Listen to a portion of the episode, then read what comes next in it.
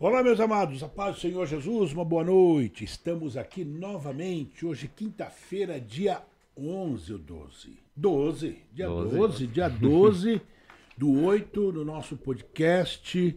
E nós vamos tratar de um assunto hoje, eu coloquei hoje no Instagram, que é um assunto que muito importante para pai, para mãe, para filho, e eu tenho certeza que vai ser benção. Eu quero pedir para você que está já me vendo, que você já mande aí o recado pro teu vizinho, pro teu amigo, para aquele pessoal que te segue no Instagram, para aquele pessoal que te segue no, no, no, teu WhatsApp, Facebook, manda mesmo, tá? Manda, porque o assunto ele é de um interesse muito, muito grande das famílias. Eu acredito que você com certeza vai ser edificado e mais do que ser edificado, você vai ter informações que vai te ajudar e muito, não é mesmo? É, eu quero também é, louvar a Deus pelos meus convidados de hoje. Hoje eu tenho dois convidados aqui ilustres, como todos que são convidados são ilustres, né?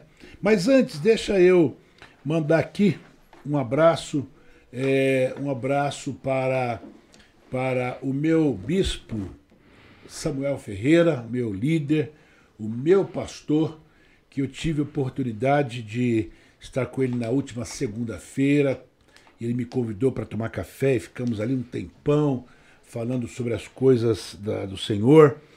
E eu fiz um convite para ele. Eu falei para ele assim: Ó, oh, bispo, nós estamos fazendo nossos podcast com o pessoal da casa, mas eu gostaria que o senhor abrisse para nós quando eu começar a convidar amigos de fora. E ele se prontificou prontamente e disse para o pastor Ismael: quando você quiser, você me avisa aí com dois, três dias e, e vai ser bem. Então, hum. nós vamos falar com antecedência quando ele for entrar, mas quero já mandar meu abraço, meu carinho é, por ele, pela bispa Keila, pelos seus filhos, pastor Manuel, que está em Campinas hoje, a sua filha, né, a, a, a nossa evangelista Marina, uma moça usada por Deus de uma forma tremenda. Deus seja louvado pela vida de toda a diretoria do Estado que eu tive oportunidade de estar tomando café com vocês na última segunda-feira. Hoje eu tenho aqui comigo dois líderes da nossa igreja. Amados, é, eu aprendi muito cedo que igreja a gente nunca pastoreia sozinho. O cara que pensa que ele pastoreia meio sozinho, ele não é pastor. Né? O pastor ele, ele, ele faz líderes. Né? E eu tenho hoje a grata satisfação de receber aqui comigo o meu líder dos adolescentes, o Abner. Opa, tudo bem? Boa noite, gente. E também o meu líder de jovens aqui da sede, presbítero Elias. Muito boa noite. Deus abençoe vocês.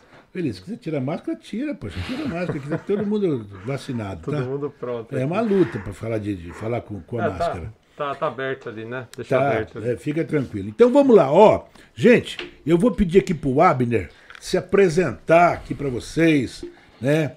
Falar um pouco dele, o que, que ele faz na vida, o que, que ele estuda. Eu acho que é legal para vocês saberem quem é o Abner. Abner, fala um pouquinho de você aí. Tudo bem. É... Eu sou Abner, sou líder de adolescentes aqui na igreja, da sede Madureira em São Carlos. E eu já estou no ministério nossa, faz bastante tempo. é verdade. Eu acho que quem me recrutou foi o filho do pastor, o meu pai na fé, o Mateus. Show. E desde então, é, a gente tem trabalhado de forma bastante é, dura, pesada às vezes. O pastor tem razão, a gente não consegue fazer absolutamente nada sozinhos. É verdade. E, e como é gratificante a gente ver as coisas evoluindo, como é gratificante a gente ver as coisas é, crescendo e chegar nesse ponto onde a gente pode discutir abertamente com a participação de outras pessoas, mesmo que estão a longas distâncias. E é muito bom é, fazer parte disso, ver como Deus é maravilhoso de abrir portas que a gente nem conseguiu imaginar, né? Verdade, verdade mesmo. O, o, o Abner, você estuda o quê? Eu, eu já estudei é, tecnologia e radiologia, mas hoje eu... O microfone dele pifou. Pifou? É, eu não estou conseguindo me ouvir. É. Tá, tá, tá ok. Tá ok? Eu não tô ouvindo ele. Aqui tá. Então, os técnicos, arruma aqui embaixo. Baixa aí. Tudo ao vivo. Tudo ao vivo. Tudo que é ao vivo, vai. tudo que é ao vivo é por aí mesmo, tá? Não Sim. tem. Agora sim, voltou. Agora melhorou. Aí, ó. Show. E É, aí? Eu já estudei, é, opa, eu já estudei é, é, tec- é, tecnólogo em radiologia, mas hoje eu faço parte do empreendedorismo, tenho uma empresa de marketing digital Que legal. e co- é complicado no meio da pandemia, né? A gente sabe como as, condi- as condições que o nosso, no nosso país está vivendo, a gente tem é, passado por dificuldade, eu acho que não só no meio é, Mas de vo- Se fosse só vocês, você ia fazer uma vaquinha. Não aqui. é? Mas Deus- eu acho que Deus tem abençoado bastante, né? Graças Deus tem, é, principalmente, nos preservado. Eu acho que a gente preservou nossa saúde, nós preservamos nossas vidas. E graças a Deus a gente está vendo um, bons resultados para voltar à vida normal. Graças a Deus. Legal. O, o- o Elias, fala um pouquinho de você. Elias é o nosso papai mais fresco do aqui da Eita. Sete, tá? Foi papai recentemente, menininha linda. Fala um pouco, Elias, de você. É isso aí. São dois meses, dois meses que eu sou pai. Olha o sorriso na cara disso aí, pastor. Reconhece, né, pastor? Graças a Deus. É, mas é uma alegria, como o, pastor estava dizendo, né? Jesus teve 12. Então, Doze, quem exato. somos nós para caminhar sozinho É aqui, né? verdade. né? É, eu estudei computação, comecei, comecei na área de computação, eu sempre gostei de gestão de pessoas e hoje eu trabalho com gestão na área de computação. Então, é, me formei em 2000 e, é, 2012 e aqui estamos trabalhando e servindo no Ministério. Show de bola. Gente, ó, o tema de hoje é um tema que, que envolve toda a família. Né? É. Desafios da juventude e dos adolescentes. Eu acho que isso é muito importante nós falarmos um pouco sobre isso, porque nós vivemos no mundo hoje completamente diferente de 10 anos, de 20 anos atrás. É um mundo completamente diferente. Por, por ele ser diferente, os desafios são maiores. Tá? E eu hoje trouxe aqui o Elias e o Abner, porque é, apesar deles serem jovens, e eu os considero muito jovens, é, eles têm enfrentado né, com a juventude. Nós temos trabalhos específicos, não só dentro da igreja, mas também fora da igreja. Eu acho que eu ainda não estou ouvindo todo mundo. Vocês estão me ouvindo? Agora sim. Sim, tô ouvindo Agora sim, perfeitamente. pastor. Eu estou ouvindo, acho que eu estou ouvindo então. Então Tá, acho que eu agora estou ouvindo. E, e- então, é, eles estão assim, eles são pastores, pastores de uma faixa etária da nossa igreja e que eles têm encontrado todo tipo de dificuldade. Então, o, o Elias, para a gente começar, como é que o nosso ministério. Gente, nós somos da Assembleia de Deus, tá? Aqui de São Carlos. São Carlos, você que está me vendo de uma outra cidade, você que está me vendo de um outro país. São Carlos é uma cidade que fica praticamente quase que no centro né, de São Paulo e, e é uma cidade considerada a cidade da tecnologia. Nós temos aqui duas grandes faculdades, tanto a federal como a USP. E é uma cidade que tem muito estudante no seu tempo normal. Nesse tempo não tem ninguém, todo mundo foi embora. Mas no tempo normal nós temos muitos estudantes. Então, o, o Elias, explica para nós, fala um pouco sobre como é que nós trabalhamos e qual que é o nosso foco. Bom, é muito bom, pastor. A gente, sempre quando a gente reúne pessoas, a gente precisa ter um foco, uma visão, uma base. Ainda mais quando a gente fala do evangelho. Então, aqui a nossa juventude, nossos adolescentes, a gente tem um foco bem claro que é amar a Deus, amar o próximo e servir o mundo. E é interessante como é que a gente faz isso, né? É, a gente tem uma, uma missão do grupo de jovens e adolescentes que é é, é, ser um grupo onde cada jovem, cada adolescente é apaixonado por Jesus e a gente se encoraja, a gente juntos, a gente é, é, juntos como corpo de Cristo se encoraja para enfrentar os desafios dessa fase. Então, é, como é que acontece né, o nosso ministério? Então, tudo o que a gente faz tudo que a gente, seja evento, seja encontro, seja culto, isso precisa estar ligado com a nossa referência, com a nossa base, que é amar Deus acima de todas as coisas, amar o próximo e servir o mundo. A gente tem cultos, a gente tem pequenos grupos e a gente tem a missão por meio do Reação, que inclusive no, no sábado agora a gente tem uma, uma gincana do Reação, onde na separação das tampinhas É. para Santa Casa lá, a gente vai ajudar a Santa Casa a adquirir novas cadeiras de rodas. Então, o nosso grupo ele tem uma, ele, ele tem uma visão bem clara, que é ser um grupo onde a gente conhece Jesus, onde a gente é, é, faz Jesus conhecido, mas também que a gente é, expanda isso para todas as áreas da nossa vida. Maravilha. O, o, meu tio acabou de escrever aqui que você parece árabe. Árabe. É, parece árabe. ô, ô, tio, eu falo isso pra ele também, tá? Que ele parece árabe, né? E ele tem uma menininha, eu, eu quero ver, eu, eu, eu, queria perguntar pra neném dele como é que ele faz pra beijar ela Não com esse chora, barbão. Pastor. Tá? Como é que ele faz? Porque deve, coitadinho, ele tá, ele tá com a pele assim, toda já, é, é, como é que fala, irritada dessa barba dele. Não. Um abraço, tio. Dá um beijão na minha tia aí, Jane, tá? E, e nos seus filhos também. Meu tio está em Cuiabá. Ele perde um podcast. Boa. Gente da melhor qualidade. Eu contei aqui para todo mundo que meu tio, no dia do meu casamento, eu estava duro para ir para lua de Não tinha, tinha lua de mel. A lua de mel ia ser lá na minha casa. Aí meu tio chegou, naquela época, sem exagero nenhum, naquela época acho que era 10 pau, vai, o dinheiro de hoje, né? Chegou assim, me deu em grana. Aí eu fui viajar com aquele dinheiro. Glória a Deus. Tio, não esqueça não, viu, tio? Assim. É, não, é, né? esse, esse, esse, meu tio é gente boa toda a vida. Eu conversei muito com ele hoje, pessoa que eu amo, e ele sabe disso, tá? Gente, vamos lá. O, o, o, então, vocês viram o que o, o, que o Elias falou. A, a, nossa, a nossa igreja, digo nossa, gente, pelo amor de Deus, inteira igreja é do Senhor Jesus. A, a igreja aqui em São Carlos, Assembleia de Deus São Carlos, ela tem uma preocupação de interagir né? Nós não somos aquela igreja que ela fica é, preocupada em, em, simplesmente. A gente está preocupado de verdade é, em, em, em que as pessoas se integrem, tá? Que as pessoas se integrem. E voltando a falar no meu bispo, ele nos incentivou muito segunda-feira, muito, muito, muito. É, ele esteve em uma das nossas igrejas aqui no interior de São Paulo, onde essa igreja ela cresceu em todos os sentidos pelos pequenos grupos. Bom. Ele tá, vai implantar isso agora lá na sede do Braz. Ele está assim é, é, maravilhado, nosso bispo, né? E eu disse para ele, eu falei, bispo, é, nós já estamos implantando lá também, certo? É. O, o, Abner pode falar melhor, mas a, a, gente vê, pastor, os pequenos grupos como o carro-chefe do nosso ministério, porque os pequenos grupos é a vida da igreja. Exato. É onde há confissão, é onde há, é, é, onde há ali encorajamento, o que não é possível acontecer, por exemplo, num culto de sábado ou de domingo, onde a gente tem o pregador ali.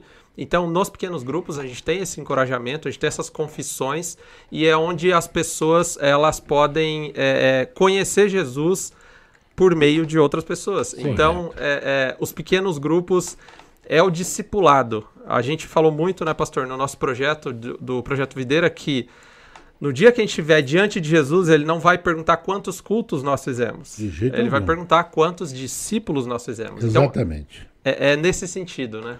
O, o Abner, é, é, um abraço também aqui para o meu irmão, pastor Joel, lá de, de, de Taquarituba. Beijo, meu irmão. Beijo na Ruth. Beijo nos netos. Deixa eu falar uma coisa, Abner, para você. É, o Elias colocou aqui agora que, que nós temos uma preocupação de integrar né, pelos pequenos grupos e uma série de outras atividades. Agora, o, o Abner, começa falando, depois o Elias também pode complementar.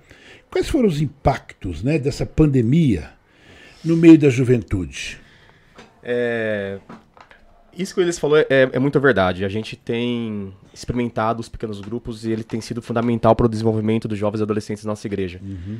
E, e, é muito importante salientar, principalmente para os pais que estão nos ouvindo aí, é, o quanto o mundo tem investido nos nossos filhos. Verdade. É impressionante. É, é na escola, é no, nas redes sociais. E é muito difícil a gente competir com essa com essa gama de informações que eles são é, é lançado sobre eles o tempo todo. É muito difícil competir. É, é pela graça de Deus, é pela misericórdia de Deus, nós estamos aqui. Mas é, ainda assim, no, a pandemia trouxe essa, esse distanciamento é, da comunidade. Verdade. Por mais que a gente esteja é, conversando, vindo online, mas o distanciamento foi inevitável. A gente é, perdeu é, é, intimidade, gente perdeu algumas comunhões, perdeu a proximidade. E isso trouxe reflexos bastante é, complicados, principalmente nas questões de jovens e adolescentes. É, ansiedade, medo, é, depressão, é, qualquer outro tipo de problemas desenvolvidos é, durante essa pandemia. Que não foi só casos de jovens adolescentes. Há, há pesquisas que mostram que nível de suicídios e divórcios no meio da pandemia também foi algo preocupante. Então, é, a pandemia ela trouxe desafios muito é, pesados. A gente teve que se reinventar, a gente teve que pensar em maneiras diferentes de a gente conseguir é, fazer com que a semente do evangelho ainda continuasse frutificando mesmo é, longe do convívio da comunidade. É muito difícil, é muito complicado isso.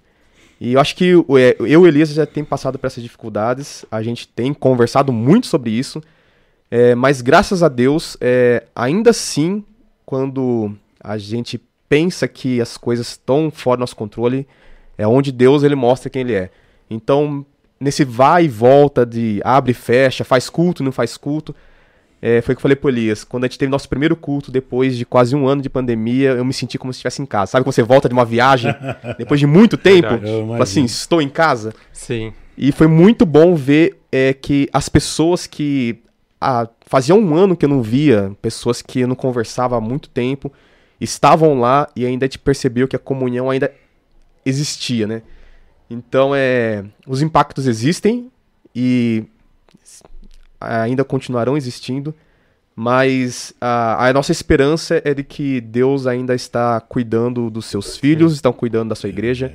Amém. E isso tem nos confortado, né, Liz? Sim, é, e olha que interessante, pastor. O que a gente sempre falou é: aproxime-se de pessoas, caminhe com pessoas, abrace pessoas. A gente teve que falar durante um ano e meio o contrário. Exatamente, Exatamente o contrário. E eu estava lendo uma notícia essa semana, eu peguei até um, um, trecho de um relato de uma menina de 14 anos, pastor. Ela diz o seguinte: é, muito, muito preocupada com o futuro eu estou. Como eu vou conseguir lidar com isso? Como que eu vou conseguir ter um futuro brilhante, conseguir meus sonhos? Como que eu vou fazer isso sozinha, sem ter a ajuda do professor, dos meus colegas? Às vezes eu me olho no espelho e eu não consigo reconhecer porque eu era uma pessoa muito diferente. Olha que interessante, essa menina ela está vivendo os impactos da pandemia, Sim. mas aqui eu queria trazer um ponto que o Abner levantou é o problema da pandemia não é que ele trouxe solidão, ele revela solidão. Sim. Existiam, existiam muitas pessoas sozinhas no meio de outras pessoas. Então, revela a solidão por quê, pastor? Porque o real, o real problema é a falta do evangelho. A falta do evangelho ele se mostra importante justamente nesses momentos de, de vale, de sombra de morte, nesses momentos onde de fato a gente está sozinho. E o real problema é a falta do evangelho, porque essa menina, o que ela está dizendo é que ela não está conseguindo, com as forças dela, fazer a vida dela um sucesso. Quem conhece o evangelho sabe que nós já somos um sucesso em Cristo Jesus. Amém. Olha que interessante. A leitura errada de Davi e Golias faz com que a gente ache que com a ajuda de Deus a gente tem sucesso sobre o gigante. Eu sou Davizinho, eu vou derrotar o gigante que é a, a, a pessoa que está na minha frente, na minha vaga. Só que quando a gente vê a, a visão do evangelho, a história de Davi e Golias é Jesus é o Davi, o gigante é o pecado, nós somos os soldados morrendo de medo e Jesus conquistou a vitória. E por causa da vitória dele, nós temos a vitória Glória em nome de Jesus. Percebe que é a falta do evangelho que faz com que o medo, a ansiedade domine os nossos corações. Coisa uhum. maravilhosa. Gente, olha, o, o que o, o, o Elias acabou de dizer é uma verdade. Antes, deixa eu contar uma experiência também eu estou tentando lembrar se foi o meu filho que disse isso para mim, o Benhur, ou quem foi. Disse que é, uma criança, eu acho que de 3, 4 anos, começou a olhar para uma pessoa assim, estava com a mãe, aí apareceu uma pessoa e ela ficou olhando assim, e ela não tirava o olho, né? Aí todo mundo falou, mas como ela ficou olhando, por que, que ela estava olhando? Porque aquele cidadão estava sem máscara. E ela, desde que nasceu e, e teve entendimento, Sim. ela está acostumada com máscara. Sim. O, olha só. Né? Interessante. Né? Agora, você falou sobre solidão. O evangelho não nos deixa solitário. É. E nós temos um exemplo na Bíblia fantástico, que é o escritor do Apocalipse. Né? Ele foi o único dos apóstolos que não foi morto à espada, que não foi crucificado. Ele foi mandado para uma ilha chamada Patmos, né? e lá ele morreu. Sim. Ele foi exilado, na verdade. Mas ele, João, lá o Senhor se revelou a ele de uma forma Amém. tremenda, tremenda, não é? Sim. Então veja só, quando você conhece o evangelho transformador, não tem solidão. Sim. Não tem solidão, nós somos brasileiros, nós vamos de abraçar, de beijar, mas nós não estamos solidário, solitário nunca, né? Sim. Agora, o, Elias, deixa eu te falar uma coisa. É, eu entendo, porque eu sou pai, qual é a importância do pai na formação do filho, e mais do que isso, nesse momento em que nós colocamos que a solidão tem invadido os lares. Boa, pastor. Eu vou começar com um problema. Nessa notícia que eu estava lendo, é, fala que um estudo diz que mais da metade dos estudantes ganhou, ganhou peso. Mais da metade dos estudantes que estão fora da escola ganharam peso. Misericórdia. 44% estão mais tristes e 34% perderam interesse pela escola. Meu Deus. E aí a gente traz isso para o nosso contexto da igreja. É, é um recorte isso da Sim. sociedade, mas pensa que a- os nossos adolescentes, os nossos jovens também estão passando por isso, porque isso é um recorte. E aí quando a gente vai para a Bíblia Sagrada, envolvendo agora os pais, o que é que Deuteronômios 22, 6 diz? Ensina a criança, ensina o filho no caminho que deve andar, e no fim ele não vai se desviar. O que é que diz Provérbios 6:20? É, guarde, é, filho, guarde os mandamentos do seu pai. E filhos, ouçam o seu, é, ouçam o seu pai. Filhos, eu quero que vocês ouçam o que o seu pai diz.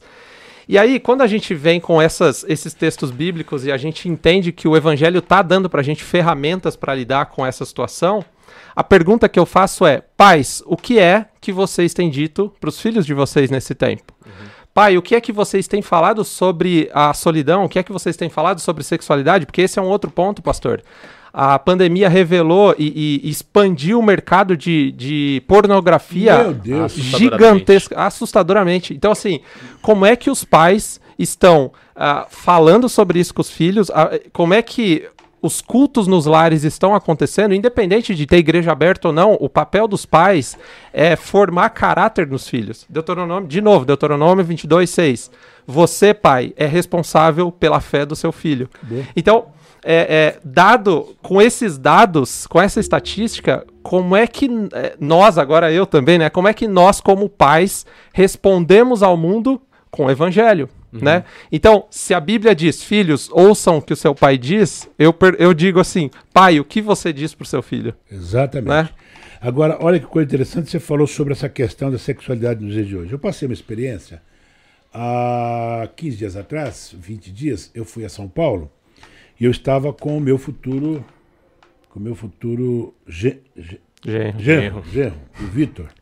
Vitão, se estiver me vendo aí, um, um beijo. Tava eu, Vitor. O Vitor, se ele estiver me vendo, ele vai dar muita risada agora. E eu tinha uma reunião, tal, participei da reunião, o Vitor tinha uma outra, uma reunião foi cancelada, e ele falou assim pra mim, sogrinho, eu precisava ir na 25 de março, precisava ver algumas coisas lá, ele trabalha eh, no Mercado Livre, né? Ele falou, precisava ver algumas, vamos lá, vamos lá. Sobrou um tempinho, pastor e a Mariana correndo atrás de outras coisas, nós fomos na 25. Gente, eu fiquei abismado. Porque quando você fala de pornografia, ah, eu, eu, eu lembro que você tinha aquelas casas, né, que vende tudo quanto é coisa para. Pra... Banca? É, é. Mas agora virou na rua. Não só na internet. É. Internet na rua. na rua. Gente, eu fiquei boca aberta e moças, entre aspas, né? Vendendo e oferecendo. Ah, tio, ó, isso aqui vai te ajudar. Ó, eu falei, meu Deus do céu, como é que pode um troço desse? É, e isso que. É por isso que eu falei que no começo é como o mundo tem investido nas nossas crianças. O, o, o Abner, agora tem uma coisa. Você falou em investir e ele falou que a solução é o pai ensinar o filho. Mas nós temos um problema sério, Abner. Que hoje é a dificuldade de comunicação entre as gerações. Como é que a gente vai resolver isso? Porque, veja só, é, o, o- o Elias falou aqui: ensina seu filho no caminho que deve andar. Mas quando o pai. Eu, eu até tenho aqui no meu celular ontem o Ben-Hur orando com a Belinha. Oração para dormir. Sim. Até tá tudo escuro e ele orando. E a Belinha ali resmungando, e no final, quando a Roberta fala em nome de Jesus, ela dá um amém assim, vocês têm que ver. Tá? Agora, ela está sendo ensinada de Sim. pequena. Agora, hoje, nós temos uma dificuldade enorme por conta, Abner, dessa comunicação. Como é que a gente vai trabalhar isso? É, no começo do ministério, é, quando o Mateus assumiu o Líderes Jovens, ele, tá, ele pegou a missão de é, consolidar as bases do, do ministério. A gente fez um, um viagens para aprender a como a liderar e a como é, lidar com esses conflitos. E eu lembro que um dos primeiros lugares que a gente foi visitar foi o, o Ministério Jovens da Verdade em São Paulo, em Arujá. Sim. E, e- e o tema falou justamente sobre isso, sobre é, a, a questão do conflito de gerações. De saber é, como a gente pode comunicar, uma geração pode comunicar com a outra, que é o maior desafio hoje. É, a gente tem dois pontos muito importantes. É a- como a geração dos nossos pais elas vivem e se comunicam e como a geração dos nossos filhos vivem e se comunicam. E Isso é muito diferente. Apesar de que é, uma geração ela passa os seus valores uma para outra, os tempos, como o senhor falou agora há pouco, ela- eles mudam. As formas eles mudam. Então, os filhos, eles oram pros pais, eles absorvem coisas boas e coisas ruins. Eles aprendem coisas boas e coisas ruins. Como Elias falou, a Bíblia deixa muito claro que os pais têm essa responsabilidade de passar a ensinar os filhos os caminhos que devem andar. É, entretanto, o- os filhos, eles vivem numa realidade totalmente diferente dos, dos seus pais. Totalmente diferente. Então, quando o pai é, tinha 15 anos, ele já, tra- ele já trabalhava. É verdade. Ele já, já lidava com uma casa. a- as mães já sabia lidar muito bem com a, com, com a sua própria vida, já sabia prover ela mesma e as, e as pessoas das suas casas. É, são pessoas que já casavam muito cedo, mas já conseguiam lidar com a vida muito bem. Agora você chega nessa geração que tá aqui agora, que tem 18, 19, 20, 30 anos e não tem essa mesma vivência, sabe? E às vezes foi que nem o Elias falou, às vezes não tem nem a cabeça ainda de quando vai ter essa desvenda de uma, uma independência. Então a gente tem uma geração onde é, sabemos uma independência muito forte, sabe lidar com a vida, sabe é, gerenciar a sua própria vida, com uma geração ainda que não sabe nem o que tá fazendo. É verdade. E isso é um, é um choque muito grande, porque os pais, eles falam, vocês precisam fazer. E os filhos, "Ah, eu não sei como fazer. E às vezes nem tem vontade de fazer. Sim. E, e as redes sociais se incentiva isso, uma vida mais estagnada possível. E como a gente faz para conseguir é, uma comunicação clara entre essas, essas duas gerações? Entre pessoas que têm uma, uma formação de vida com outras pessoas que ainda estão formando sua vida. Esses foram os maiores é, desafios. É, uma mãe uma vez me, me mandou uma mensagem desesperada. Falou, Abner, a filha, a filha é, é nova, mas tinha acabado de entrar na faculdade, né? Falou, Abner, tô assim, minha filha não tá querendo mais ir na, no, na igreja, não sei o que. Você poderia falar com ela?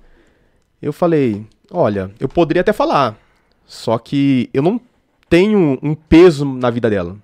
Eu não tenho como chegar e fazer uma coisa diferente na vida dela. Você poderia fazer isso, porque você está no dia a dia dela. Falar, então, e ela falou exatamente essa palavra, eu não sei como fazer isso. porque eu falo pra ela e parece que ela não me entende. Eu falo, eu falo, eu falo, eu falo, falo. Parece que, tipo assim, eu tô falando em inglês, sabe? Ela me escuta, ela concorda, só que parece que não, não tem um impacto nenhum. E eu falei, meu Deus, como é que eu vou ajudar essa mãe? Porque, como você falou, nós somos jovens ainda, a gente tá come- começando a caminhar, é, coisa assim. A gente tá fazendo parte dessa uma geração intermediária entre nossos pais e essa nova geração que tá chegando. Mas é muito difícil, pastor. É muito difícil a gente conseguir conciliar é, o que. as bases que foram construídas com essa nova geração que tá chegando. Antigamente as coisas mudavam de, de cada 10 e 10 anos. Agora é todo dia. É, hoje. Daqui a dois anos já não é o que é hoje. Agora veja só uma coisa interessante. É, é, existe uma dificuldade, assim como vocês que são líderes de adolescentes e jovens, vocês imaginam eu como pastor, a- a- os enfrentamentos, quando eu digo enfrentamento é no sentido de pai e mãe não saber como lidar com certas situações. Sim. Tá? Hoje, os filhos se trancam num quarto e eles ficam o dia todo, principalmente na pandemia, porque não vai trabalhar, né? Trabalha em casa. Então, agora, é, é, tem uma outra coisa, Elias, que nós, você fez parte, o Abner fez parte, quando foi feito um levantamento nessa cidade E nós chegamos à conclusão de que de cada 10 pessoas que entram na faculdade, jovens, oito deles entram por um outro caminho. Sim. Né? E vou dizer aqui para vocês que estão me vendo e me ouvindo.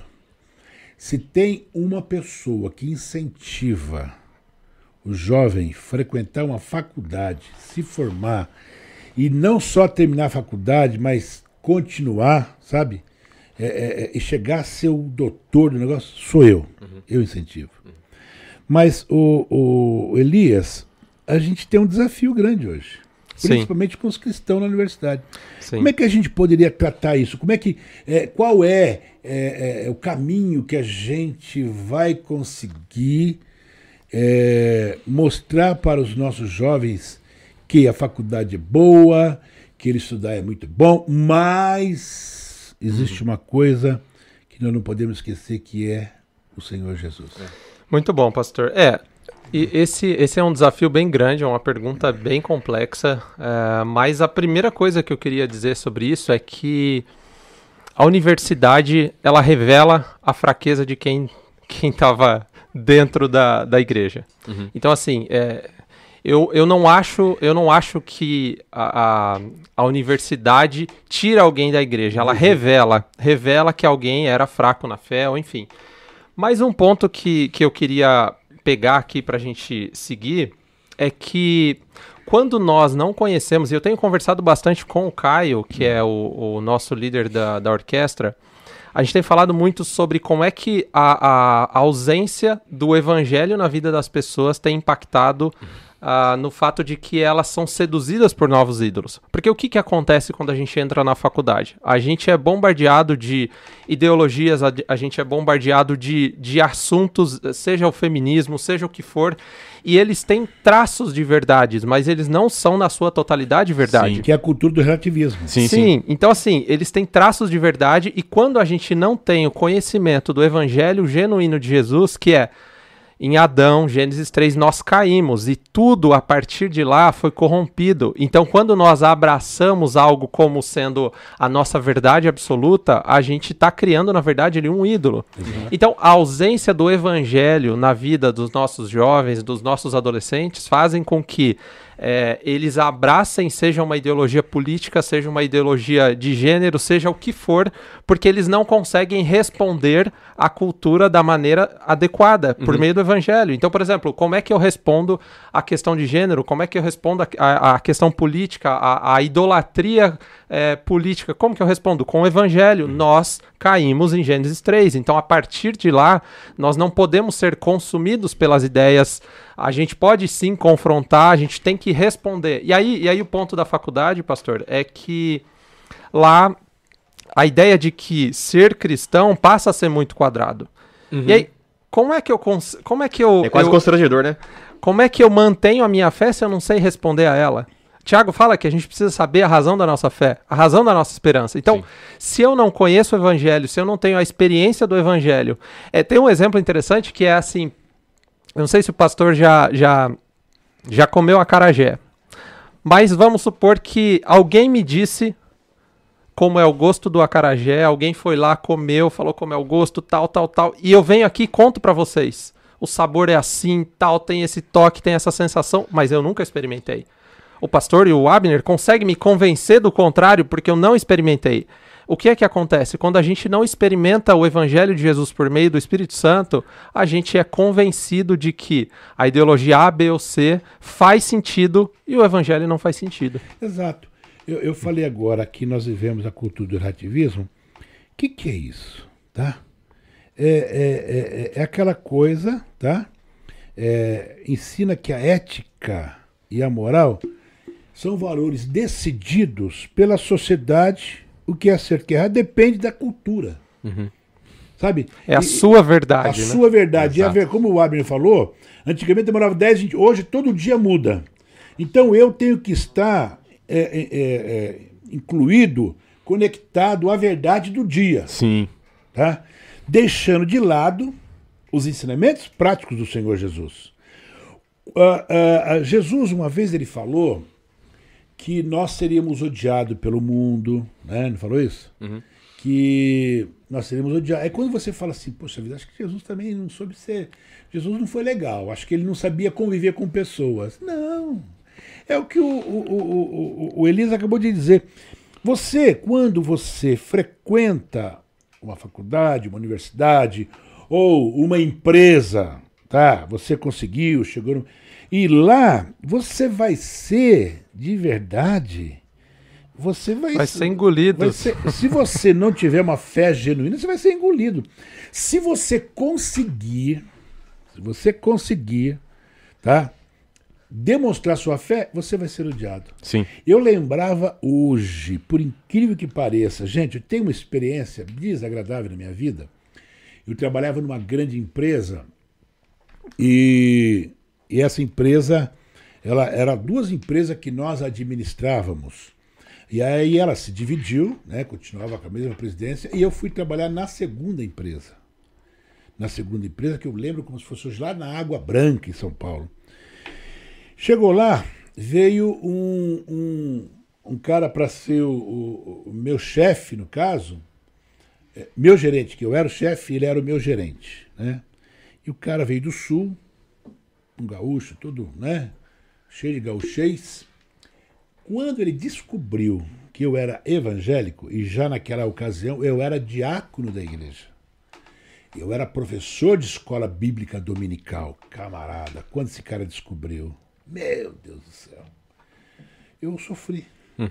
Eu sofri, porque eu tinha argumento. Eu tinha, e não era, eu nunca fui uma pessoa no meu local de trabalho de estar tá falando. Sim. Mas a Bíblia diz que a luz resplandece nas trevas. Não é verdade? Sim. Então, o, o, o, o Elias falou uma verdade aqui, que a universidade, a faculdade, o emprego de uma multinacional vai revelar a sua fé uhum. de verdade. Não é? Quando você entra na cultura do relativismo, você choca com os ensinamentos do Senhor Jesus. Sim. A Bíblia diz que nós precisamos ser diferentes. Gente, ser diferente não é você, como eu digo, você botar aquela camiseta dizendo eu amo Jesus, eu sou evangélico. Para! Não. Não precisa nada mais. Pastor, nesse sentido eu gosto muito de, um, de uma explicação que é assim. É, é, lógico que não, isso não não está na Bíblia, mas é uma, é uma interpretação. Por que é que Judas precisou vender Jesus com beijo? Isso é muito interessante, porque a gente fala assim, uai, não era só o, os soldados chegarem lá, pegar Jesus e levar. Foi de noite mesmo. Uhum. Era exatamente por isso que ele precisou vender, porque era de noite. Não tinha luz de poste na época. No máximo eram fogueiras. E essa, essa tese é que Judas precisou vender Jesus com beijo porque Jesus, na roda com os discípulos, ele era igual a todo mundo na forma todo, de vestir. Todo mundo. A túnica era igual, ele não tinha nada resplandecente, nada. E esse é o ponto. Jesus era igual a todo mundo na, na forma de olhar. Mas o ponto é, se qualquer um daqueles soldados sentasse no pequeno grupo de Jesus ali, ficasse cinco minutos, ah. dez minutos, ia descobrir quem era Jesus, por causa da forma como ele se portava, sobre Sim. a vida que fluía dele. Então, isso que o pastor falou, não é o, a questão não é como eu vejo, ai, disseram que eu não pareço cristão. Uh, você não tem que parecer, você tem que, você tem que fazer, você tem que viver a partir viver. disso, né? Então, esse é o ponto, né? E o mais interessante, que já puxando o gancho do que a gente está conversando antes, é, hoje, o ensino brasileiro, ele é voltado. Antigamente ele era voltado para você ter uma profissão. Hoje é o ensino médio e básico. Hoje ele é voltado para você entrar na faculdade. Então as pessoas elas são pegadas, elas são ensinadas para poderem entrar na faculdade. E, e aí, pegando aquele gancho que o, eles falou sobre a Carajé, a Bíblia fala que é, o povo de Israel ele se esqueceu de Deus porque os pais viviam uma experiência com Deus. Os seus filhos Sim. ouviram seus pais ter uma experiência com Deus. E os filhos dos filhos não viram nada. Então, tipo assim, a, a, o, nosso sistema já vem preparando nossos filhos para uma mentalidade de chegar lá. O que, que é real? O que, que é verdade? Isso aqui é verdade mesmo? E por que, que esse livro aqui é verdade e não? Por que o seu Deus é verdade e o outro não? Então eles já vão crescendo numa dúvida. Eles já vão crescendo numa dúvida. E quando ele entra faculdade, isso já é bombardeado ainda, ainda mais. Ah, aí, Sim. é. E se, e se o, antigamente meus pais contavam, é, contavam histórias bíblicas pra mim, eu, eu, eu via as histórias dos, dos milinguidos, meu pai tá até traumatizado hoje. o tanto que eu, o quanto que eu assistia aquele filme dos milinguidos, eu decorava tudo. Mas assim, eu cresci, meu pai não deixava faltar a, a- a escola bíblica dominical nenhuma vez. Sim. Eu ganhava todos os prêmios por, por, por falta, porque eu nunca não faltava nenhuma, porque meu pai não deixava. É, ô, pastor, isso é tão importante que o Abner tá falando que todas as vezes que Bárbara e eu fazemos uma oração pela Clara, a gente faz questão de falar que a nossa missão na vida da Clara não é fazer com que ela se torne uma chefe de medicina. Não. um- A nossa missão é que ela ame a Jesus acima de qualquer coisa. Olha, eu estava em São Paulo, tá? Eu, eu quero falar duas coisas sobre essa questão do Judas que beijou Jesus e, e vou falar dessa experiência que você está falando. Eu estava em São Paulo e encontrei lá com, com um determinado irmão que foi minha ovelha durante nove anos. Ele me amava como me ama. E, natural, cheguei, quando encontrei ele me abraçou e aquela coisa, isso foi antes da pandemia, tá? Quando eu tô falando de abraçar e beijar. Aí, muito natural. Primeira pergunta que você faz, como é que tá a sua esposa, né? Como é que tá a sua filha? Nossa, pastor, minha esposa Sim. tá bem, minha filha, minha filha agora mora, ela mora em tal país. Falei, puxa, que legal, o que que ela tá fazendo lá? Não, ela foi estudar, olha, agora ela é doutora, ela é isso, aquilo. Eu falei, pô, mas não brinca, sério? Puxa, que legal. E ela tá servindo a Deus lá onde? Aí ele parou. Então, pastor, ela não tá servindo. Aquilo doeu meu coração, porque eu conheci ela, criança de tudo. Está completamente distante dos caminhos do Senhor. Sabe? É, então, é, é que o Elias falou, não adianta nada, eu vou orar, é, é, vou orar pelos meus filhos. Senhor, primeira coisa, sustenta, guarda, eu vou fazer Sim. minha parte. E o Abner falou bem, né, É. do, do texto lá da Terra Prometida. Eles entraram na Terra Prometida, o povo de Israel, e eles se preocuparam com o quê? Em construir cidade, Exato. Né? Exatamente. Eles construíram, putz, construíram cidade, ficou lindo, ficou show, se formaram lá se tivesse faculdade, mas esqueceram do Senhor. Esqueceram do E Senhor. entrou a fase dos juízes. E, e- e É. volta- e voltando naquilo que você falou sobre a questão do, do Judas, que foi beija Jesus. Beijou Jesus, porque como você falou, primeiro que Isaías fala bem sobre Jesus, né? Não víamos nele Beleza nenhuma alguma. beleza para que o desejássemos. Então, ele não tinha um clarão no rosto. Não tinha. Ele não tinha aquele cabelão bonitão que parece aí. Aquele, aquele Não tinha olho azul, áurea. Não tinha, não tinha, olho azul? Não tinha. Não pastor. tinha olho azul. Ó, esse Jesus lá, ele não tinha olho azul, não tinha aquele cabelão bonito, tá? E, e- e- e aquela pele clarinha, muito difícil que ele tivesse. Ah, naquela região lá, né? Exatamente. Então vamos lá. Ah, o que que Paulo nos instrui? Qual é o conselho de Paulo para nós? Sede meus imitadores como eu fui de Cristo. Ou em outras passagens, sede imitador de Cristo.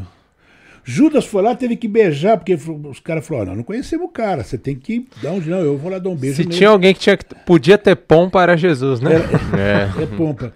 O, o, o, o, o- o irmão hoje me ofereceu um troninho. Eu falei para ele: não, irmão, eu vou sentar na mesma cadeira que todo mundo, tá entendendo? Eu não quero pompa, não. Então veja só. é, o que, que nós, como cristão, precisamos? Gente, primeira coisa, você ser solidificado na fé. É. Sabe? A- a- o Abner bateu numa tecla que nós vamos bater muito. Eu comecei hoje, os membros da nossa sede recebeu hoje um videozinho meu falando da escola bíblica dominical. Nós temos um grupo de sete pessoas que o, que o Elias está envolvido nesse grupo. Nove. Nove? Comigo, que é a pastora nove, né? Ah, tá, sim, é outro grupo, É, sete. o, o grupo sete, né? O grupo, o grupo que Tem foi- tanto grupo. É o, não, é o grupo que, Sim, que idealizou, né? Sete. Sete. Nós chegamos à conclusão, e está aqui o Elias, que, olha, olha para mim, você que está me assistindo. Nós chegamos à conclusão que a escola bíblica dominical é a maior ferramenta que a igreja tem para crescimento do cristão. É isso mesmo que nós chegamos? A EBD e a falta, que é o pequenos grupos que a gente está trabalhando. Né? As estamos duas trabalhando. coisas. sim. Então veja só, é, é, eu hoje soltei um vídeo dizendo que nós vamos, a partir do próximo domingo, tentar voltarmos à nossa escola, que sempre foi muito boa, né? Sim. Por conta da pandemia, aquela coisa toda que vocês sabem. Mas por quê? Aquilo que o Abner falou, desde pequeno, ele foi ensinado, sabe? Ah, ah, pastor, sabe o que, que é? Eu, eu tenho dificuldade. Olha, eu aprendi que o sacerdote da minha casa sou eu. Uhum. O dia que a Mariana casar, Aí ela vai ter outro sacerdote sobre a vida dela, mas enquanto estiver na minha casa, sou eu. Sim. Mas, eu aprendi assim. Mas, pastor, é, esse negócio de dificuldade acontece muito. É, são coisas que. Eu entendo ah, que são tempos diferentes, eu entendo que são situações diferentes, mas é, minha família veio de uma origem muito, é, é, muito humilde, né? Então a gente não tinha carro quando a gente via pra IBD. Hum. Aí a gente vinha a pé. Eu moro perto ali do shopping, então a gente via do shopping na, é, no domingo de manhã até a igreja a pé. A pé. Meu pai levantava todo mundo, meu pai e meu irmão pequenininho. Às vezes meu pai carregava no colo, às vezes carregava assim, mas a gente vinha a pé, a gente nunca deixou de vir por falta de transporte, por falta de negócio lá. Claro que eu entendo que são tempos diferentes, como eu falei, são coisas diferentes. Mas é, foi que nem eu falei, eu tenho muita preocupação com, com jovens adolescentes hoje. Porque eu vejo muito claramente o quanto o mundo tem é, moldado os nossos filhos. Tem moldado de verdade mesmo. E a gente não pode deixar que, é, que isso seja aconteça livremente, sabe? Sim. Então, eu acho que sim, é, a gente pode é, ter mais esforço para fazer aquilo que eles falou. Vamos é, contar sobre Jesus para nossos filhos. Vamos falar o que, que Jesus fez é, para nossos filhos. Porque a gente, pode, a gente fala na igreja, mas a gente não fala na nossa casa, sabe? Em casa a gente costumou, a gente acostumou agora a não comer mais na frente da televisão. Há muito tempo a gente não come na frente da televisão. Agora Sim. a gente come na mesa. Lógico. E a gente come na mesa e a gente e conversa é na, sobre tudo. É, a gente ora. Que, é na mesa que é o lugar da comunhão. Sim. E, e, é muito bom isso, porque a gente discute muita coisa. Às vezes sai é, assunto do dia, eu às vezes a gente conta sobre é, alguns assuntos sobre Jesus ali, mas é ali que eu acontece. Eu só confessar um pecado aqui diante do. do, eu só vou sentar no sofá quando o Corinthians está jogando. Ah. Aí, aí eu. eu Orgulho. Aí é peço, é pecado mesmo. Esse é o pastor. Esse é o pastor. Daí eu peço pra minha mulher, pra Maria, falo, gente, ó, eu não vou, vou sentar lá hoje porque o Corinthians está jogando, tá? Mas Isso aí é jejum agora, e oração. Agora vamos lá, olha só, eu quero. Eh, deixa eu dar um toque aqui. É, é, me escrever aqui que tem dois João Vieira. É. Eu sei que o meu tio João Vieira parece que um dos filhos dele também é João Vieira. Se for ele, beijão. O, quem está assistindo a gente também é o Tony. Tony, Tony de Paula, que é filho de um grande homem de Deus, que foi pastor presidente aqui. Pastor Gilberto de Paula, né? Tem mais gente vendo a gente? O Abner, fala o nome de alguém que está vendo a gente aí. Lê, lê aí, tá? O. Deixa eu ver. Ó, o Caio, boa noite, tá mandando uma mensagem pra gente aí. O Hélio também tá dando a paz do Senhor pra gente. Ó, o João mandando também um, uma saudação pra gente aqui. São muitos irmãos que estão. É... Nossa, tem bastante gente mesmo. Tô muito Thaís, feliz. Por... Keila, Leandro Luz. Quem que é esse cara aí? É, ó, o Caio falando Tânia. que a IBD é essencial de verdade. Concorda aí, ó. Sim. Tony Herbert. Herbert. O, Tony, o Tony, Tony, é o que eu falei, é ah, o filho tá. do pastor Gilberto de Paula. É, é, isso aqui tá pelo Facebook ou tá pelo Instagram, o Vaso? Tá os dois? Tá. Então, gente, muita gente vendo. O João, o João Norato tá aqui. O João tá falando aqui, tá, ele tá reafirmando a, a questão da escola, a ferramenta, que é a escola bíblica dominical. Pessoal do Face agora. Pessoal do Face, vai, lê lá, você que tá mais fácil, Abner. Lê. É, as pessoas estão dando a paz do Senhor, dando uma coisa aqui. Eu acho que a maior parte delas estão saudando, dando a paz do Senhor. É, por enquanto não mandaram nenhuma. Fala o nome, pelo menos, aí. Ah, a Edna. Muito bem. Edneia. Edneia, oi. o Wellington também. A Maria. Obrigado, Maria, pela, por estar participando com a gente. A Elisete também, tu mandou a paz Senhor. Que Deus abençoe todos vocês, irmãos. Obrigado por estar fazendo parte disso com a gente, viu? O, o, o, o Elias e Leandro, Elias e Leandro, Elias e Abner, o, o Leandro Luspini, ele está perguntando aqui como é que vocês dois fazem essa separação para se doar na obra de Deus, né? Eu, vou falar para Elias porque Elias é casado, né? Então o, o Abner está orando ainda, né? Tô. Tá orando. Incessantemente. Está orando. Aceitando ajudas também. Então, então, eu vou ter que entrar nesse negócio. Aceitando Abner, indicações. É, eu, vou ter que, eu vou ter que ajudar o Abner. O, ah. o Elias, você hoje é casado? Quanto tempo casado? Casado desde 16, pastor. 4, 5. Vai para 5 anos agora. Cinco anos. É. Então hoje você é pai. Como é que você faz a obra de Deus e, e, e ao mesmo tempo você é, é, cuida da sua família? E pastor. trabalha, né? É, essa é uma boa pergunta, pastor, porque... Quem, quem perguntou isso é. foi o Leandro, tá? tá. O Leandro Luz Pine. RG e CPF, né? é, essa é uma pergunta muito boa, pastor, porque normalmente o que a gente... Eu vou falar porque é a experiência que a gente tem e eu digo como eu faço. Ah, eu vou esperar uma época boa, eu vou esperar uma época mais tranquila da minha vida, eu vou esperar terminar a faculdade, eu vou esperar é, é, o meu filho fazer dois anos, eu vou esperar. A gente vive esperando. Tem até uma foto muito famosa na internet que é eu vou esperar acabar a faculdade, eu vou esperar casar, eu vou esperar e de repente a pessoa está no túmulo. e o é. que, que acontece? É, servir para o reino é a a gente precisa de organização na vida. Esse é fato. Só isso. A família é a nossa prioridade. Então, se eu estou fazendo mal para minha família, servindo na igreja, eu preciso repensar a forma como eu estou me organizando. Sim. Porque a primeira coisa que eu creio, e a Bíblia me diz isso, que Deus vai me perguntar é: Elias, e a Bárbara e a Clara? Sim. Como é que você cuidou delas? Como é que você ensinou e foi sacerdote do lar. Esse é o primeiro ponto. O segundo, pastor, como que, como que a gente se organiza, né? A gente precisa ter um propósito é, é, de servir no reino. Acabou. Porque, assim, eu não sou eterno, o Abner, pastor, não é eterno, a gente precisa a, a, ser parte do reino. Por que é que nós somos salvos por Jesus? Para ser testemunhas do reino. Sim. E o que é que testemunha faz? Ele testemunha. E eu gosto muito da passagem lá de, de do caminho de Emaús, porque eles estão voltando para casa tristes. E quando eles veem Jesus, aí vem o ponto. Quando eles veem Jesus, eles retornam. E aqui é que tá. É, se eu não consigo me organizar, se eu não me dedico para o reino de Deus, provavelmente é porque eu não vi Jesus e eu não me relaciono com ele. E qual que é a importância, né, pastor? A gente gasta a vida muito com a gente mesmo quando a gente não serve no reino. A gente dificilmente cresce. Em 2011, Mateus falou comigo, pastor, isso é, isso é legal. Mateus falou comigo, Elias, é, eu quero te chamar para servir com a gente, 2011. E eu, eu vou falar isso porque é, foi a, a, a conversa na bucha que a gente teve. Você namora, você faz sexo com essa namorada? eu falei, cara, depois que eu criei em Jesus, não. E a gente teve uma conversa muito direta e ele falou assim: Eu quero que você ajude a servir aqui é, no Ministério de Jovens. E o que, que eu fiz primeiro?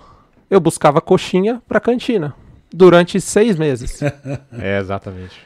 Busquei coxinha. No ano seguinte, o que que eu fiz? Elias, você quer participar de um treinamento de pequenos grupos? Falei, quero. Participei de um treinamento durante três, quatro meses. A gente leu o Novo Testamento inteiro, tal, tal, tal. Fiquei durante um ano e meio ou dois trabalhando multimídia dos jovens. Não, assim.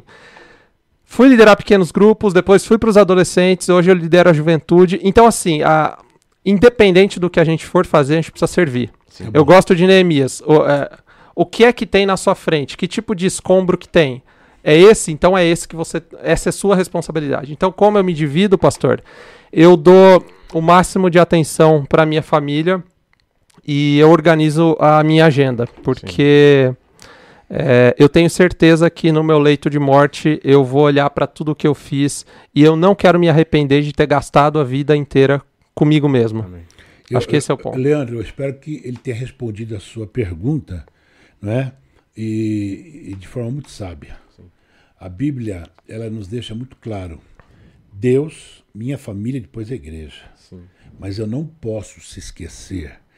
Bem, Deus acima de qualquer coisa. Sim. Mas minha família e a obra do Senhor aqui não posso. Sim. Porque a Bíblia diz que nós somos testemunhas. Sim. Né? É, nós somos nós é, é, somos o quê? Nós somos servos de Deus. Né? Nós somos discípulos de Jesus. Sim. Então, se você é cristão, show de bola. Gente, olha, é, é, é impressionante como o tempo passa.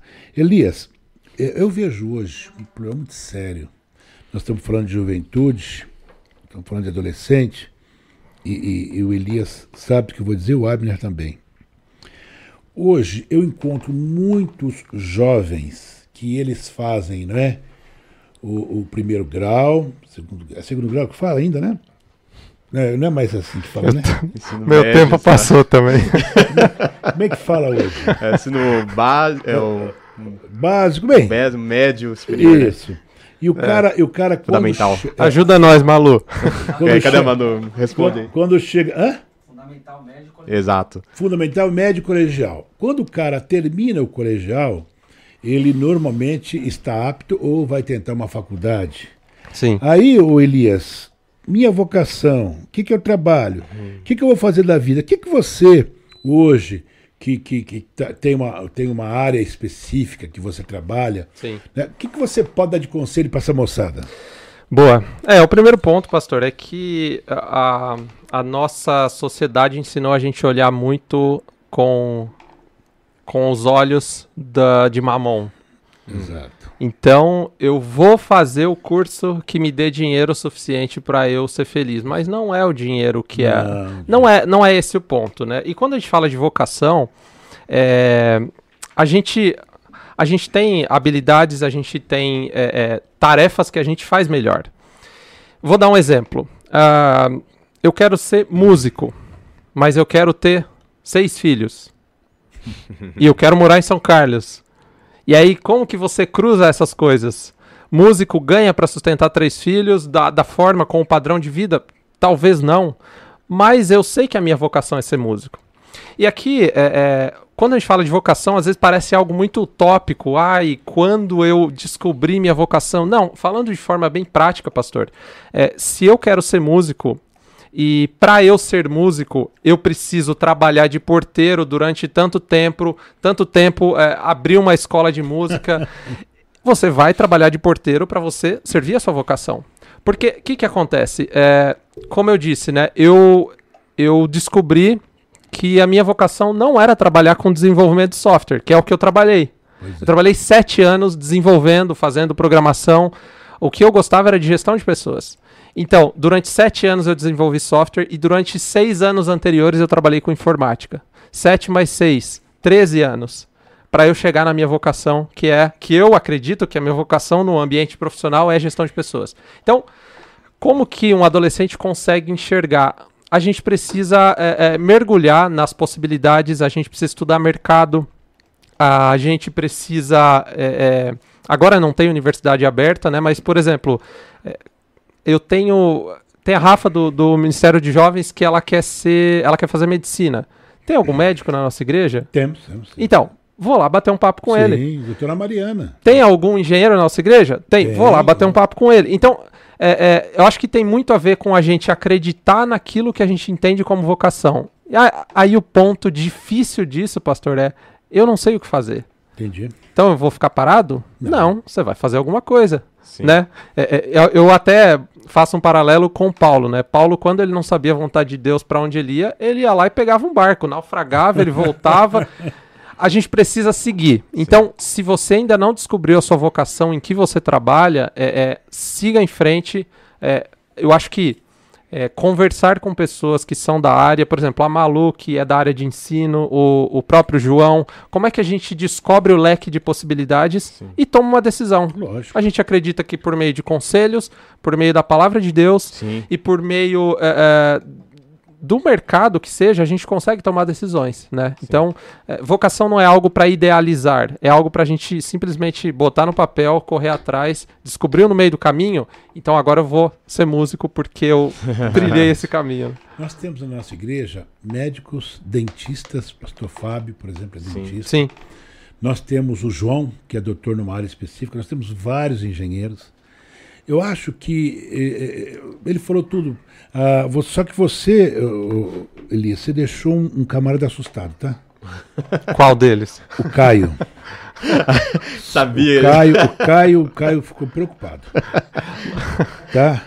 Meu Deus, músico não ganha, não? Você, você- você acabou lascando com ele. Um abraço ao pastor José Alves, obreiro da diretoria da igreja. O, o, o, o Leandro eh, Pini, que pediu aquela, aquela. agradeceu, tá? Cristiano, um abração pra você. Minha cunhada, ei, minha cunhada, minha cunhada Vera, Verinha. Verinha, um beijo pra você. Falamos de você essa semana, tá? É, assim que você tomar a segunda, você vem passar aqueles dias aqui em casa, tá bom? Nós amamos você, Verinha, amamos seus filhos. Ela tem dois filhos maravilhosos que nós amamos muito. Os dois já são casados. A Verinha já tem neto. Beijo, Verinha. Agora veja, veja só, para a gente fechar, e o tempo é, é Abner. O que, que você pode falar em cima disso que o Elias falou, dessa questão de vocação? Que, que, que referência que você pode dar? O cara terminou lá o colégio, mas ele não tem grana para fazer faculdade. Ele não foi bem no, no, como é que chama mesmo? No Enem. No Enem. No Enem. E o que, que você poderia falar para ele? Olha, o cara não tem grana para pagar uma faculdade particular e ele não foi bem no Enem. O que, que eu faço da vida? O que, que a gente pode aconselhar? É, sobre a questão da, da vocação, eu acho muito interessante isso que o Elias falou. É, saber o que te é bom, não quer fazer, não é uma tarefa tão fácil assim. É por isso que a coisa mais garantida é para as, as, as escrituras, né?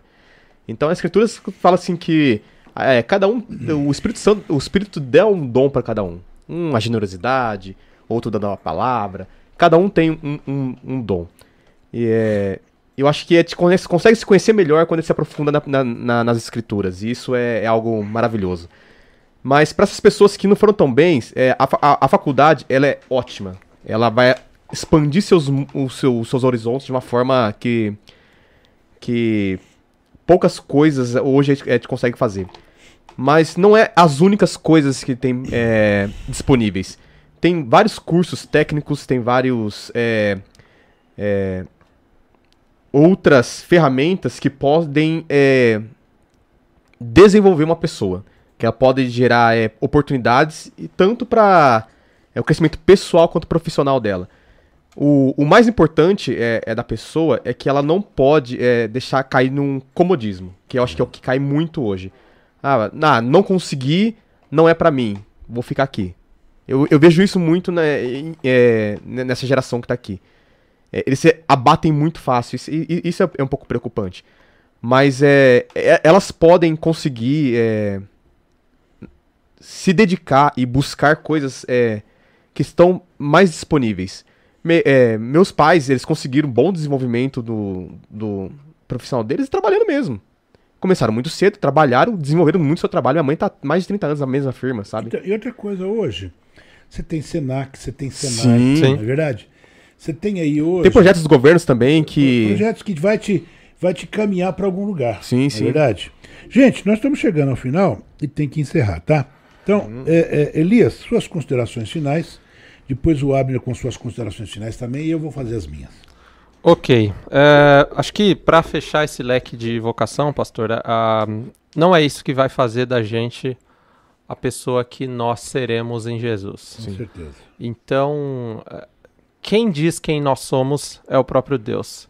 E eu quero um dia ouvir de Deus, Elias, você é meu filho amado em quem eu tenho prazer. Amém. Então, a minha vocação, ela dá para mim algumas possibilidades aqui, mas o meu foco aqui é outro. É, eu sou primeira, a minha vocação primeira é ser testemunha de Jesus. Acabou. Então, testemunha de Jesus disfarçado de gerente de TI, testemunha de Jesus disfarçado de é, é, dentista. Então, testemunhas de Jesus. Amém. A partir daí, como o Abner falou, a gente é, é, mergulha na palavra de Deus e toma as decisões sábias, porque nós cremos que a palavra de Deus dá sabedoria para nós. Amém. As minhas considerações finais é que nós estamos retornando, pastor, retornamos nossos encontros com a juventude e eu encorajo você que, que é jovem, você, e aqui jovem, eu estendo. É, nós temos jovens de 35, 38, é. 40. Então, eu estendo o convite, nós temos, nós retornamos com os nossos encontros. Então, eu encorajo que você se envolva. Sim se envolva em servir, em ser parte, é, ser parte do reino de Deus, e eu tenho certeza que você não vai se arrepender da vida que você viveu. Amém. Então, a, a, minha consideração é: seja parte do corpo de Cristo, não seja um espectador do reino. Uhum. Não, não esteja perdidamente perto, na porta do reino. Entre no reino, conheça, se, seja parte do reino. É, é, o, o, grupo de jovens adolescentes também estão, como ele está voltando, os adolescentes também estão mantendo suas reuniões online toda segunda-feira às 8 horas da noite. É, a gente continua com os projetos do Pense Laranja, que é um projeto que vai aliar os ensinamentos da igreja com o convívio é, nos lares. E eu, falo, eu estendo esse convite a todos os adolescentes que possam estar é, nos ouvindo, vindo à nossa igreja, ou que estão pensando em vir à nossa igreja, que participe com a gente. A gente tem é, bom, boas atividades, boas coisas que possam desenvolver toda essa parte espiritual, como emocional, que é um dos, dos estudos que eu fazendo agora, como lidar com as emoções no meio dessa pandemia, é o que nós estamos estudando agora toda segunda-feira. Então eu estendo a todos vocês que é, queiram aprender, queiram conhecer pessoas novas, queiram é, desenvolver é, dons e talentos e uma vida com Deus que façam parte desse projeto com a gente. Legal. Gente, ó, eu sou o pastor Ismael e faço um convite a você. Venha conhecer a nossa igreja. Venha conhecer o nosso ministério, tá? É, você que tem amigos, hoje eu recebi a ligação de um pastor nosso que, que passou por algumas cirurgias, passou por alguma dificuldade. Ele falou, pastor, eu vou voltar, né? Que é o pastor Jonas. Se estiver me assistindo, pastor Jonas, um abraço. Ele falou, ó, domingo eu vou voltar para minha igreja, que é a sede, né? E vou levar um convidado. então, você, faça a mesma coisa. Sabe, você que conhece jovem, você conhece adolescente, você conhece casais, e você quer uma igreja que cuide, é a nossa. Eu estou muito feliz com o testemunho do Vini. É. Na despedida do Vini aqui. Quem é o Vini? Vini é um rapaz que ficou, ficou aqui acho que 8 anos, 10 anos quase. Sim. Que ele se formou, hoje ele saiu, está indo trabalhar em Barcelona, na Espanha. São parentes chegou aqui com 17 anos, um adolescente. Olha só, é. e, e, ele falou uma coisa na despedida dele, ele falou assim, essa igreja é uma igreja acolhedora. Uhum. Eu estou aqui, ele veio de uma comunidade é, muito boa, por sinal, no Espírito Santo, né? E ele falou: Olha, eu fui convidado porque veio cantar um grupo aqui, ela é da minha cidade, eu vim aqui, mas quando eu cheguei aqui, meu Deus do céu, então, esse é um testemunho, né? fora outros que nós temos, esse pessoal que veio para cá, estudou, foi embora, eles ficam chorando para mim. É uma plataforma, pastor, é, Ministério é, de Jovens aqui. Exatamente. E eles me ligam, me escrevem, ô oh, pastor, que saudade. Eu falei, ah, vem para cá, vou arrumar um emprego para aí, eu vou. Então, ó, você, onde você está, pastor? Eu estou aqui na rua 13 de maio, 1432, no centro de São Carlos, tá bom? Assembleia de Deus, uma igreja diferente, uma igreja, uma igreja sadia para o mundo melhor. Amém. Tá? Então, louva a Deus pela vida do presbítero Elias, do Abner, por ter nos ajudado. E tamo junto. Amém. Deus abençoe você. Que você possa ter uma noite abençoada, um fim de semana abençoado. Pastor, quando é que eu posso ir aí? Olha, nós temos escola bíblica dominical, 9 horas da manhã no próximo domingo. E às 18h30 horas, nosso culto presencial. A nossa igreja é uma igreja bastante espaçosa. Você não vai ter dificuldade nenhuma em questão de espaçamento, distanciamento, de gel, de máscara. Todo mundo aqui é, no culto usa máscara. Então, conto com você. Deus te abençoe, Deus te guarde. Estou te aguardando. Domingo, 18h30.